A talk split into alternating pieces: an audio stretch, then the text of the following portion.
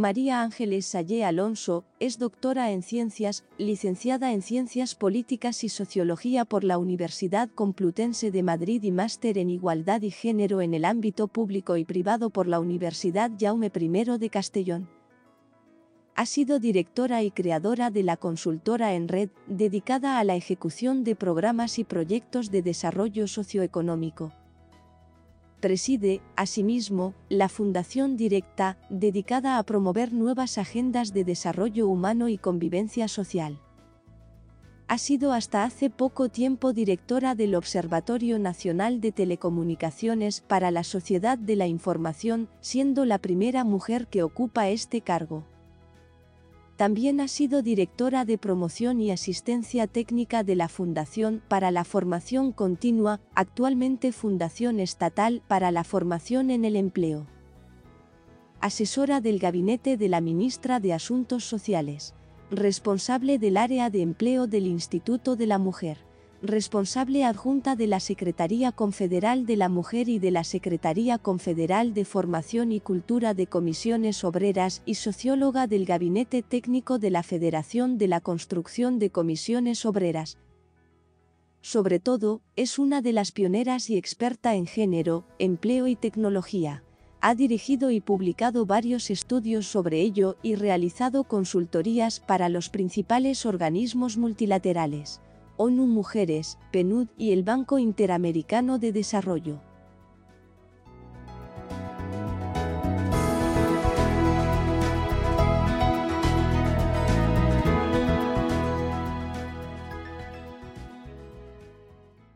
Hola María Ángeles, un placer tenerte hoy aquí. Soy Radia y quiero darte las gracias por aceptar la invitación de participar en este podcast de tecnología y género me gustaría hacerte algunas preguntas sobre empleo tecnológico y valor social en el ámbito de género.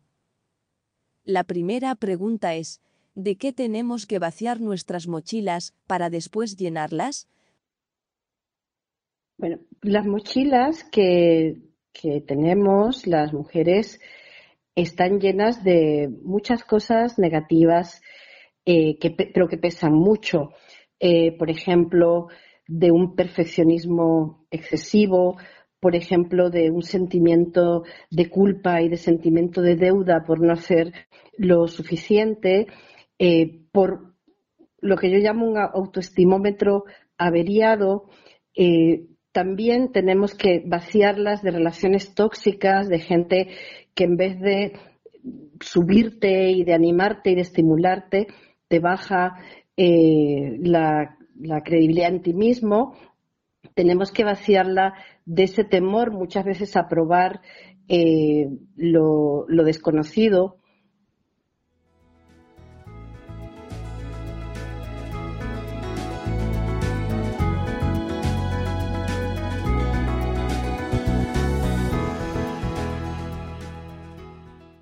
La segunda pregunta es, ¿Por qué el uso del tiempo es una variable de género que crea brecha? El tiempo es el capital más importante que tenemos los seres humanos, porque es, nuestro tiempo de vida y, y no es elástico, lo tenemos que distribuir el que hay en distintas actividades. En el mundo de la tecnología, tanto a la hora de desarrollar una carrera profesional como a la hora de emprender un proyecto eh, empresarial, eh, como a la hora de participar en las decisiones del entorno tecnológico, en la medida en que tú no tienes tiempo porque lo dedicas a la actividad además gratuita de hacer el trabajo doméstico, de tener la carga mental de las decisiones que tienen que ver con tu familia, tus hijos, eh, de cargarte mucho más, digamos, de, de todas esas responsabilidades, ese tiempo no lo estás dedicando a, tu desarrollo profesional o a tu participación. Y sin embargo, ese déficit tuyo de tiempo se convierte en superávit de, eh, en el caso sobre todo de, los hombres que, que, tienen menos dedicación, digamos, a las tareas del hogar. Por lo tanto, una distribución equilibrada del tiempo de cuidado eh, entre hombres y mujeres es clave para poder desarrollar una tarea tecnológica.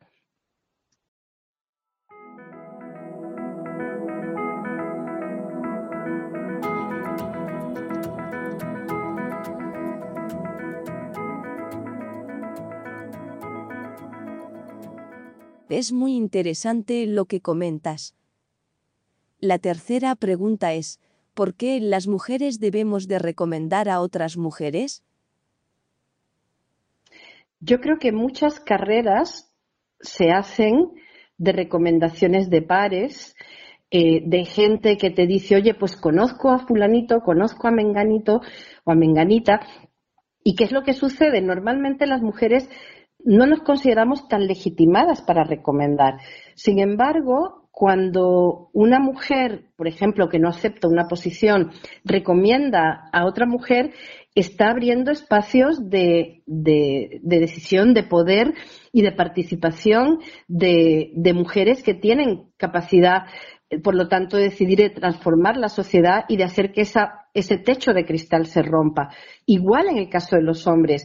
Yo creo que cada vez hay más hombres que recomiendan mujeres eh, y hay que animar a que los hombres le den esa oportunidad, abran esa oportunidad a las mujeres para poder desempeñar eh, eh, desempeñarse en puestos de decisión, porque ellas normalmente ya tienen el conocimiento, tienen las capacidades, han trabajado muy duro para llegar a donde han llegado y lo que necesitan es una oportunidad. Y recomendar, legítimamente me refiero, es abrir oportunidades. Y en esas, en esos pequeños resquicios muchas veces se abre la posibilidad de transformar esta sociedad desigualitaria que se está perdiendo el talento de las mujeres y el derecho de las mujeres a participar en todos los ámbitos donde se decide no solamente la tecnología, sino a través de la tecnología la vida del mundo.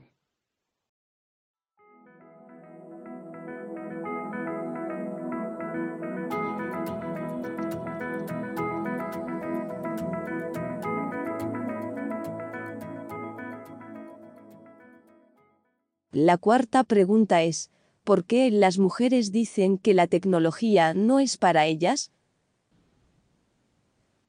La mujer dice que la tecnología no es para mí, eh, por, primero porque desde muy pequeñas se te ha enseñado, se nos ha enseñado que la tecnología no es para nosotras. O sea, se calcula que ya a partir de los seis años ya se definen eh, los, los gustos y, por lo tanto, eh, las decisiones que luego van condicionar a lo largo de la vida. Y, por lo tanto, si tú desde pequeña consideras que no es para ti porque te hacen sentir que no lo es, si no juegas con eh, eh, juegos que tengan que ver con la tecnología.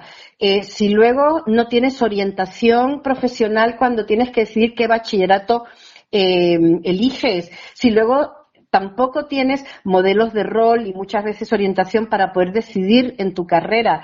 Eh, pues obviamente cuando llegas al empleo, cuando llegas al emprendimiento, cuando llegas a la toma de decisiones, eh, pues ya es un momento en que dices que la tecnología no es para mí. Eso por una parte, digamos, está condicionado desde muy pequeño.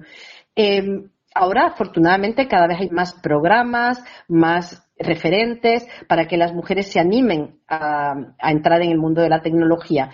Lo segundo que yo te diría es que la tecnología se considera como un mundo aparte de las humanidades, del bienestar, de los sujetos. Em, es, es, como un mundo de las cosas frente al mundo de las personas. Y la mayor parte de las mujeres estamos en el mundo de las humanidades, de las ciencias sociales, del cuidado, de la educación. Eh, y en esos ámbitos no se ha incorporado la tecnología como algo transversal. Este es un reto y una necesidad imperiosa, porque hoy por hoy la tecnología no es una carrera aparte de todas las demás actividades humanas, sino que tiene que ser transversal a todas nuestras actividades humanas para aprovechar el potencial de la tecnología a favor de la mejora de la economía, de la mejora de la sociedad, de la mejora de la vida personal.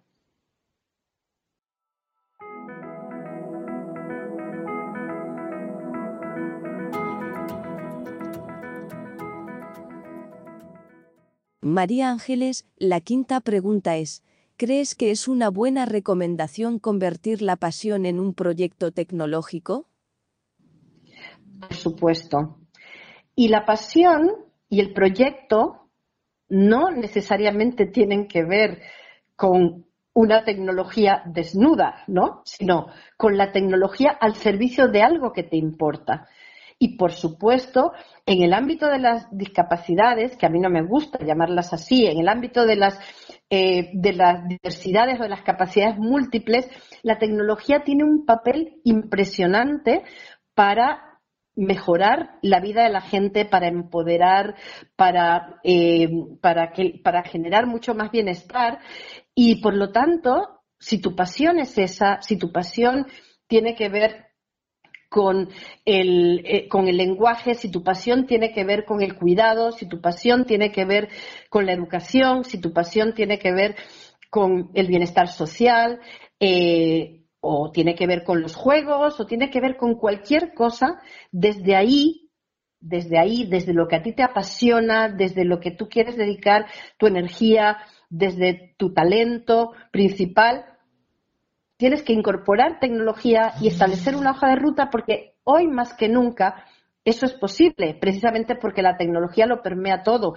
Pero normalmente es difícil que la mujer se apasione solo por el cacharro, ¿no? La mujer se apasiona por un objetivo, por un propósito, y a partir de ese propósito la tecnología es un medio.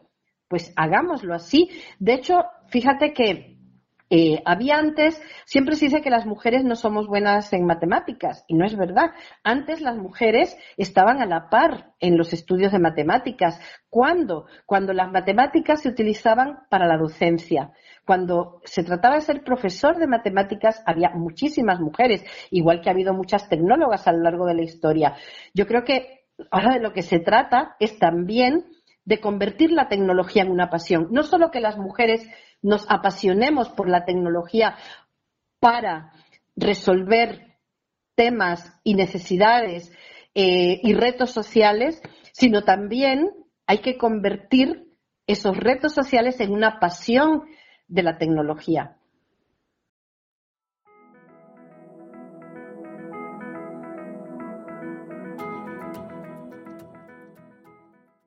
Para terminar este podcast, María Ángeles, la última pregunta es, ¿crees que son necesarias las mentorías a lo largo de nuestra vida profesional? Las mentorías, no la mentoría solo estructurada, que también, sino las mentorías son necesarias para cualquier proyecto de cambio. Para cualquier proyecto de cambio, introducir mentorías es introducir un elemento de éxito claro en, el desarrollo de cualquier tipo de proyecto, ya sea tecnológico, ya sea de emprendimiento, ya sea de cambio, incluso fíjate hasta cuando tienes otros objetivos personales que quieres perder peso o te quieres cuidar o quieres hacer ejercicio, al final, ¿qué es un personal training? ¿Qué es tal? Son mentores. O sea, los mentores son gente que no sustituye nuestro protagonismo, eh, porque nosotros tenemos que ser responsables de nuestro proyecto, pero es alguien que te ayuda a desentrañar las trampas, que te ayuda a abrir puertas, que te ayuda a animarte cuando dices, oye, no es que yo no sirvo para esto, que te da elementos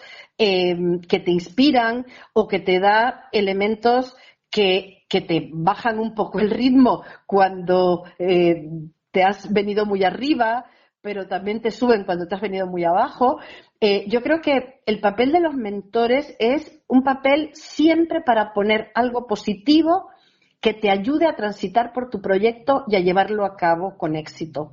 Por lo tanto, no solo lo recomiendo, sino que creo que eh, no es recomendable, es necesario. Igual que a lo largo de la vida, uno se tiene que ir buscando mentores para cualquier proceso de transformación, para cualquier toma de decisiones lo cual no quiere decir que pongas en el otro tu decisión. Tu decisión es tuya y el camino es tuyo. Pero el que alguien te acompañe, no que tire de ti, sino que desde detrás te vaya dando el empujón, es la manera como nosotros podemos acelerar el paso. Y en esto tenemos que acelerar el paso mucho.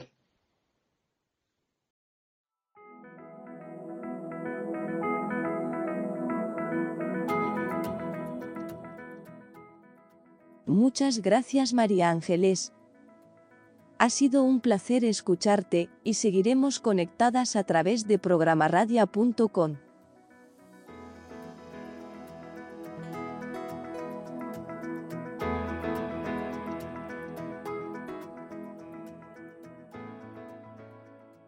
El programa Radia es el resultado de la iniciativa de la Fundación 11, la Fundación COE y la Conferencia de Consejos Sociales de las Universidades Españolas para lograr de esta forma conjunta favorecer la inclusión de mujeres con discapacidad en entornos de trabajo digital y aumentar así el número de mujeres profesionales en los ámbitos tecnológicos.